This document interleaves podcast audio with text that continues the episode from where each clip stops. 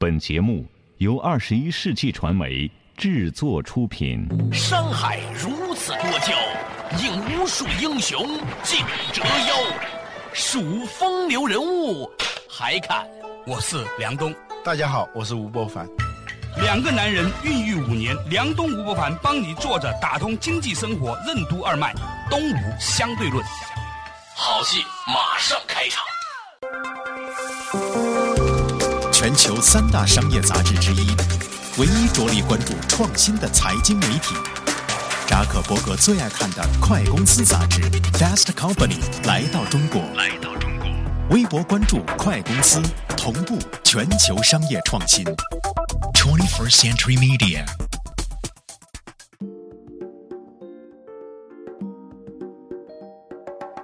作者打通经济生活任督二脉，大家好，欢迎收听《东吴相对论》，我是梁东，对面的依然是二十一世纪商业评论发行的吴伯凡，老吴你好，大家好。哎，我们较早之前提到了一个话题啊，就是讲中国呢有一个消失的道统，其实呢没有完全消失，但是呢的确我们会发现说，这一辈人都没有很强的道统意识。很多人都觉得道统好像很远很远，好像有某种的封建迷信的传承在。但是你认真的去剖析这两个字，你会发现以道统之，每一个事情的背后都有一个它的节奏和道在里面推动，所以我们才有了味道，才有了知道等等这些汉语。嗯，当我们在使用这些字眼的时候，把它庸俗化了。嗯，就是说啊，这个味道真好。嗯，其实没有想过“味道真好”这四个字儿多么高级。我们实事求是看日本文化，日本文化它把一些很世俗的事情啊，甚至是一点低俗的事情，它能够做出一种境界出来，从物件儿这种层面啊，到技巧的层面，然后再上升到道的层面。我们以前讲过各种各样的道嘛，甚至在制造业，它能做到一个制造之道啊，经营之道，制造之道啊。嗯，对。前几天我碰到一个太极拳师啊，他跟我讲，就是有一场。中日的太极的比赛，嗯，他们在一块儿先要吃午饭，他们发现日本人很快的就吃完了，就离开了，而我们中国的这些选手 啊，这些拳师们呢，继续在那儿聊天、喝喝茶、抽烟、抽烟，然后等着那个比赛开始了，就上去去比赛了。后来才发现，这些日本人啊，他们是很快的把这个饭吃完以后，他回去沐浴更衣，要静坐。就他们把任何一个事情呢做得非常的凝重，就是很尊重这件事情，这是我们很缺乏的。我们中国呢，不知道从什么年代开始，我们把一件很高雅的事情容易做到很不高雅，庸俗化，呃，庸俗化。他结婚这个事情很典型，不说结婚什么的，就是打台球，你记得吗？啊，全民台球，那个街头，你现在打台球是一件很庸俗的事情。那感觉是吧？就五毛钱打一盘儿。台球它是一个贵族运动嘛，应该是是吧？在英国，你看那个台球，它是一种很高雅的事情，在中国就变成主要是用于这种小赌博、街头那种非常肮脏的那个桌面，光着膀子啊，就在那儿打台球啊，比划。包括高尔夫球，现在也是越来越庸俗化。现在很多人在提倡这个太极拳，嗯，说中国统计有几千万人在打太极拳，我不知道这个数字到底准确不准确，但是我可以预见，只要大家都开始做的时候，它会变得非常的庸俗。对呀，比如说他们会说一个西瓜切开两半，一半给你，一半给我，那口诀都这个。就别说是这样的事情，就是在商业领域，比如说一件高科技的产品，它最后一定要做到低科技的这种状态。比如说，当我们大家发现做手机这个事儿，嗯，能挣点钱的时候，你突然发现有很多人在用做塑料拖鞋的心态 去做一个手机，实际上是那种感觉，对，就是说抠成本啊，然后呢，反正走量，嗯，所以这种浪费也很严重哈。啊，资源的浪费啊，能力的浪费，就什么东西中国做到第一的时候，这个行业就完蛋了。但是呢，最重要的就是，我觉得它伤害了一个什么呢？伤害了一个心。啊！我们在粗糙的、匆忙的、大规模的推动一件事情的时候，就把这个心给伤了。嗯，其实就是道统没了，不是以道统治了。对呃他不太尊重这个事儿本身，而是总是拿这个事儿来实现一些特别浅近的、特别急功近利的那种目标。啊，前段时间呢，有一个人啊，这个人叫力强啊，他很感慨。嗯，之前呢，他在我的国学堂里面接受访问呢，讲到这个铁壶啊，讲到了这个茶道的艺术啊等等，嗯，挺愉快的讲的。后来他有一天给我打电话，他说：“哎呀，梁兄，我很郁闷呢。”我说：“怎么了？”他说：“我去参加某个电视台的一个节目。”嗯。我跟他讲这个壶有多么多么好，那个编导非要跟我说，你能不能讲一个故事？这个壶当年你以多少钱收的？后来呢？哇，这个壶现在值多少钱了？嗯，他说这个东西值多少钱有什么重要呢？我喜欢它，我又不会卖，我只是告诉你它有多好。你看看它的纹路，你看它背后的这种时间性。这个壶以前是哪个将军收的？后来它发生了什么故事之后呢？还被传到哪里去了之后，这个东西多有意思啊！这个壶里面记载了多少？历史性的时刻是吧？他又从日本到了韩国，从韩国到了中国，后来又从中国怎么怎么样？他说这些事情没有人去关心，电视台的编导只关心多少钱。嗯，那这只要你能告诉我说这个东西以前很便宜，后来一下子一夜暴富啊，很好。当然，编导也没错，因为编导在做收视分析的时候，发现你一旦你在讲这个东西的时候呢，收视率就高起来了。对，要不然他们就换台了。换台了，所以他说他很郁闷，他说。哎呀，我本来呢以为我在推广一种文化，后来发现呢我在推广一种庸俗文化。对，就或者是要推广一种庸俗化。对，这个背后也就是我们说的这个不再有道了啊。董桥说：“咖啡无道，茶有道。君子不饮无道之咖啡啊。”他不喝咖啡的理由是咖啡没道。嗯，其实星巴克它之所以起来，是因为它把那个咖啡做到了有某种道了，不是现在我们喝的这些星巴克咖啡啊，那基本上是一个快餐式的那种饮料。在美国，它原来的起源，它就是最终做到了所谓的星巴克体验，改变了人们对咖啡的想象。而现在我们在星巴克上面也能看到这一点，就是它的庸俗化。对，再有一个特别有意思的现象，就是在人伦过程当中哈。它也有这么个体现，比如说我们常常说的孝道。我们以前呢觉得孝道嘛，就是给父母钱嘛，顶多呢常回家看看啊。嗯其实我那天看那个《孝经》那本书里面讲的一些东西啊，我才发现我们对孝道的理解实在太远太远不足了。嗯，然后他讲到说孝实际上分成两个层面，一个呢叫尊尊，一个呢叫亲亲啊。嗯我们也听过这个词，但他解释了一下，尊重尊重的人，亲爱亲爱的人，什么意思呢？对父亲要学会尊重，对母亲要学会亲爱啊！这个东西其实延展出来呢，我们一个很重要的人生的一种与人交往的一种模型。嗯，呃，我前两天看见一个特别有意思的一个分析，是西方心理学的一个分析，说一个人和他父亲的关系决定了这一个人这一辈子的财运。哎，我说这个很有意思，这怎么解释的呢？他说实际上是这样的：如果你小的时候不懂得如何与一个成年男性沟通交流，不懂得如何真正有艺术的尊重他，与他进行有效的互动的时候呢，你在这一辈子，尤其三十五岁以前，你是不可能找到贵人的。我们想象当中，或者我们经验也都知道。一个人他在三十五岁以前，他的贵人大部分都是比他年长的男性。嗯，其实我们和所谓的贵人之间的关系，就是你和你父亲关系的一种延伸。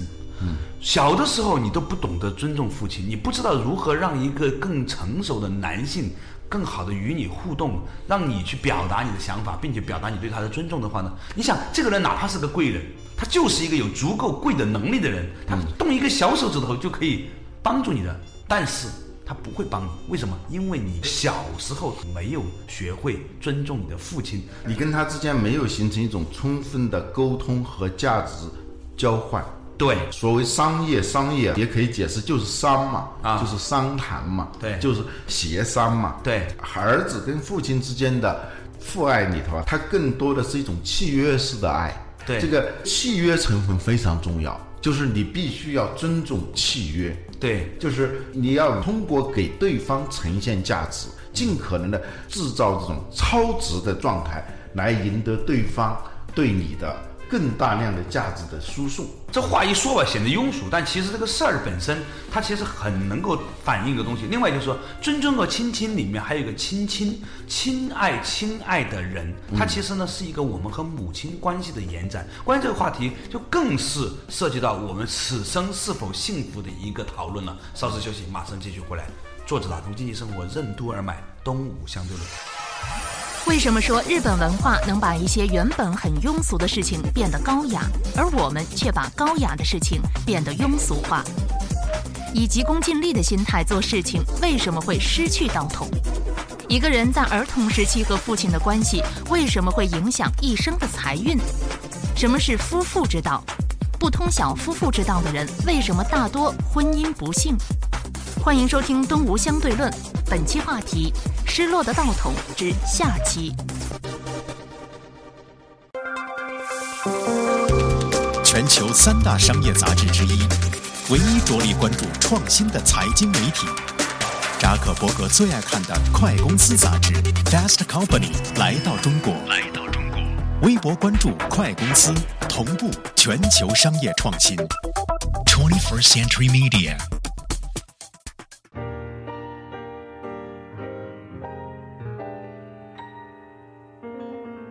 作者打通经济生活任督二脉，大家好，欢迎收听今天的东吴相对论，我是梁东，对面的依然是二十一世纪商业评论发行人吴凡，老吴你好。大家好，我们今天讨论的话题呢是道统的话题啊，以道统之，在我们整个人生的过程当中呢是无处不在的。比如说讲了孝道这个事情，我们大部分的人都不知道孝道意味着什么。前两天呢，我才。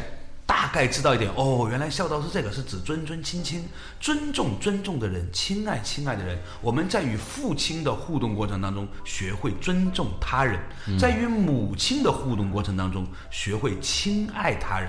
有很多人不知道怎么跟女性亲爱，因为在过去的一段时间里面。不知道什么原因，突然有一段时间，父亲呢比较柔和，母亲呢比较霸道，哈，很多家庭都是这个样子。嗯，那于是就形成了儿子或者女儿与母亲之间的这样的一种错位的关系。现在我们的很多人在讨论所谓的亲密关系的问题，哈。嗯，我发现呢，很多的男性他由于小的时候和他母亲之间不是以亲爱的方式完成的，而是以那种像对待父亲一样的那种害怕的方式完成的。嗯，这个埋下了很深的祸根，甚至是叛逆，因为儿子。跟父亲之间啊，他必须要经过叛逆期嘛，平缓的过渡这个叛逆期。现在儿子跟母亲之间形成了这种叛逆，对，形成了这种对立，对，最后他会在今后他的婚姻当中埋下一个祸根。所以你会发现，说那些本身妈妈很严肃、很有权威的家庭长大的孩子，他后来找的太太其实。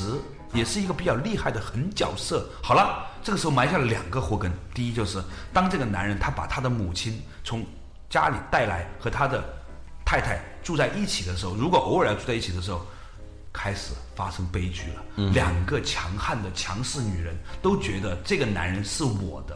他们的争吵的背后的动机，其实是一个产权的问题，是吧？妈妈觉得这个儿子这一辈子都是我把他带出来的，这个男人是我的，而老婆认为。他已经嫁给我了，这个老婆说她是我的人，但是呢又没有一个明确的产权交割，是吧？所以呢，在产权不清晰下的这种争斗，就变成了婆媳之间问题的一个很重跷跷板，跷跷板。啊，另外一个呢，就是很多男人小的时候呢，发展出他对母性的反叛。后来呢，他跟他的老婆之间出现了一次反叛，这就是很多现在的夫妻关系里面的本质冲突的原因。他反对他老婆的本质是反对了那一个像父亲一样的妈。嗯，按照精神分析学派的说法，就是一个人在少年时候未被满足的愿望，对他会在他今后的一生当中。以各种方式来寻求这种满足，就像你我，肯定小的时候吃奶嘴不够，现在还得抽烟。像余华写的那个兄弟里头，对对对，他一辈子做的事情，不管他小时候是一个小混混，还是长大以后成了一个所谓的大企业家，他做的是同一件事情，就是他一个偷窥的欲望。最后你看，他花两千万上宇宙飞船去看一下地球。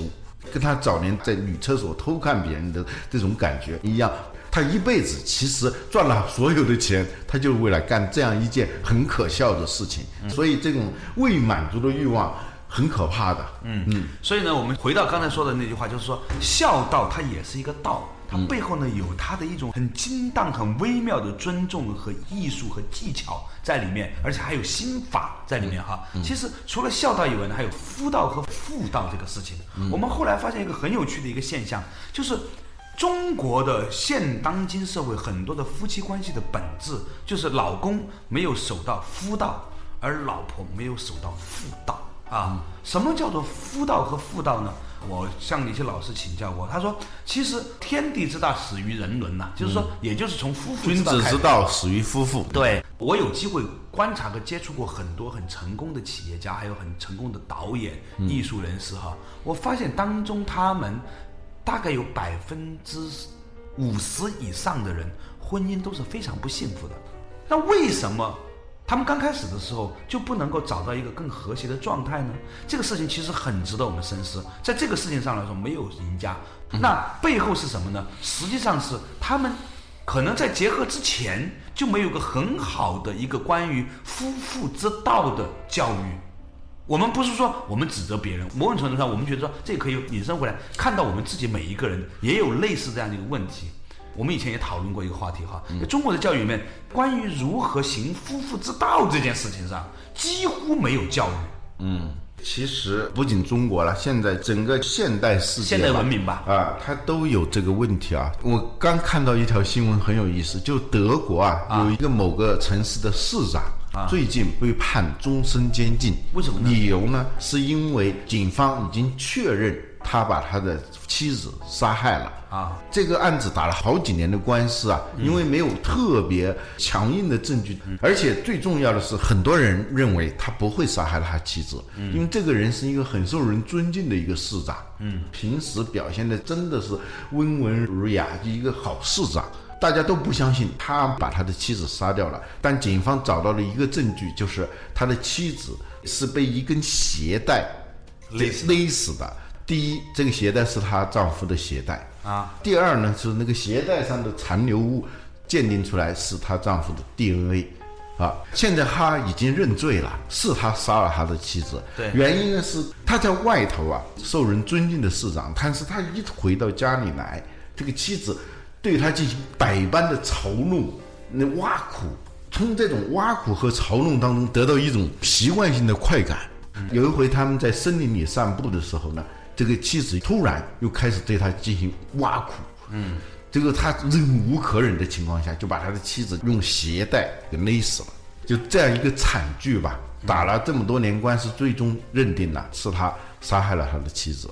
嗯我猜想啊，可能他妻子在童年的时候，可能对某个男性，很可能是对他父亲，有那么一种叛逆的，就可能他父亲哪一点让他非常瞧不起，对他产生了这种对权威的这种嘲弄和挖苦的一种偏好。嗯，他的快乐的源泉。来自于这里头，所以当他结婚以后，他发现亵渎一个东西是很有快感的。你到外头受人尊敬的市长，我能够把你玩弄于股掌之间，我随时可以非常刻薄的对待你，而且没有危险啊！人在没有危险的时候干坏事是非常有快感的。嗯，她的丈夫呢，可能是小时候没有一个很好的沟通，对，就是跟她的母亲、跟女性。她只知道一味的忍让，她不懂得怎么去沟通，怎么去改变这种状况。同时，她又是个市长，她又不愿意离婚。在这种情况下，他的精神的这种负荷是非常大的，常年的这种负荷，终于在有一天爆发啊，就出现了这样的惨剧。对，所以呢，今天我们的话题呢是跟道统有关，讲到了孝道，也讲到了夫妇之道。其实。还有很多方面也是这个样子。稍事休息，马上继续回来。作者打通经济生活任督二脉，东吴相对论。为什么说丁磊、张朝阳那批互联网精英的成功很难复制？一个人足够努力就能够创业成功吗？怀揣着怎样目的去创业才有可能获得成功？为什么说经典动画片《大闹天宫》中离经叛道的孙悟空形象给我们树立了不好的榜样？什么是道？为什么说道在给我们提供方便路径的同时，也是某种限制？真正修成正果，为什么需要被降服？欢迎继续收听《东吴相对论》，本期话题：失落的道统之下期。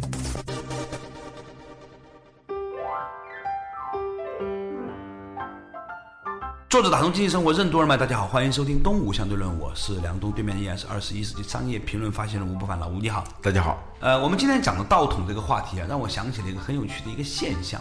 这个现象就是，由于呢，中国过去的二十年呢，经济发展非常迅速，我们的媒介里面总是会宣扬一些八零后、九零后的成功人士，他们在三十岁以前就开始创业，可以融到钱，做自己的公司，自己做董事长。然后呢，媒介对他们所过的生活有过度的渲染，所以令到整个的社会的年轻人心里面有一种状态，好像是说。我二十二岁、二十三岁出来工作，到三十岁还没有把公司做上市，真丢脸了。我还没有出去创业，还没有做到总裁，真丢脸了。这种心态，你有没有发现这种情况？是啊，比如说丁磊创业的时候多大呀？还不二十来岁。对呀、还不到三十岁嘛。他三十岁已经成为中国首富了嘛？呃，对呀、他是那个特殊的时间段，包括张朝阳啊。我看到现在好多创业的人，我就想起当年的张朝阳，因为啊他最初创业，我是看到他是怎么个状态嘛。对现在一些人其实各方面的状态比他要好，但是我铁嘴直断，他不可能成为像张朝阳这样的人，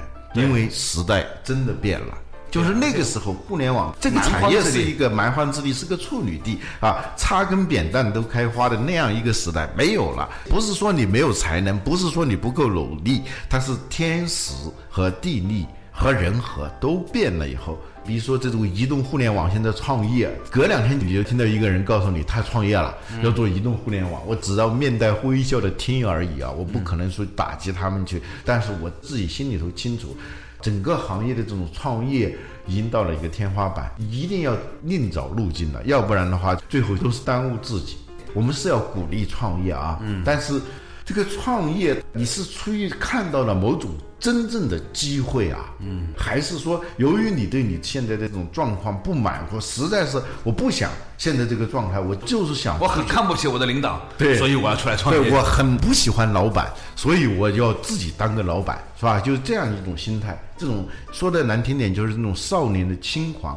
仅仅是凭着少年的轻狂去创业的话，那其实前景并不是太乐观。嗯，还有一个很有趣的一个现象，就是前两天我陪我的儿子看《大闹天宫》啊，我儿子也很喜欢看。我在看的时候，我又产生了另外一个想法，就是说我们小的时候都是看《大闹天宫》长大的，看到的英雄都是一个没父没母的一个孤儿，从石头缝里头蹦出来对啊，的，就是没父没母嘛，嗯。一个石头缝里面蹦出的孤儿，不守规矩，然后呢，以个人英雄主义的方式打烂一切、啊，然后就结束了。这个是《西游记》的开头，对。大家以为那就是整个《西游记》。对啊，问题是我们童年受教育就认为这就是《西游记》，呃，当然后来知道后来是大闹天宫以后，如来佛怎么降服他，呃，然后包括唐僧如何用紧箍咒，也是一种降服的一个过程嘛。然后在西天取经历经九九八十一难，是吧？但是在我们童年，许多人是没有看到整个完整《西游记》以及背后的这个故事的，对大家只看见了一个大闹天宫。所以呢，我觉得某种程度上来说，它为我们很多同龄人的心里面播下了一颗。造反的种子，你知道吗？就打引号哈，就打烂一切造反的种子。嗯比如说在单位里面，我不爽，哦，你给我一个弼马温干，我不干，我就要打破，打破最后怎么样？就把你压在那里。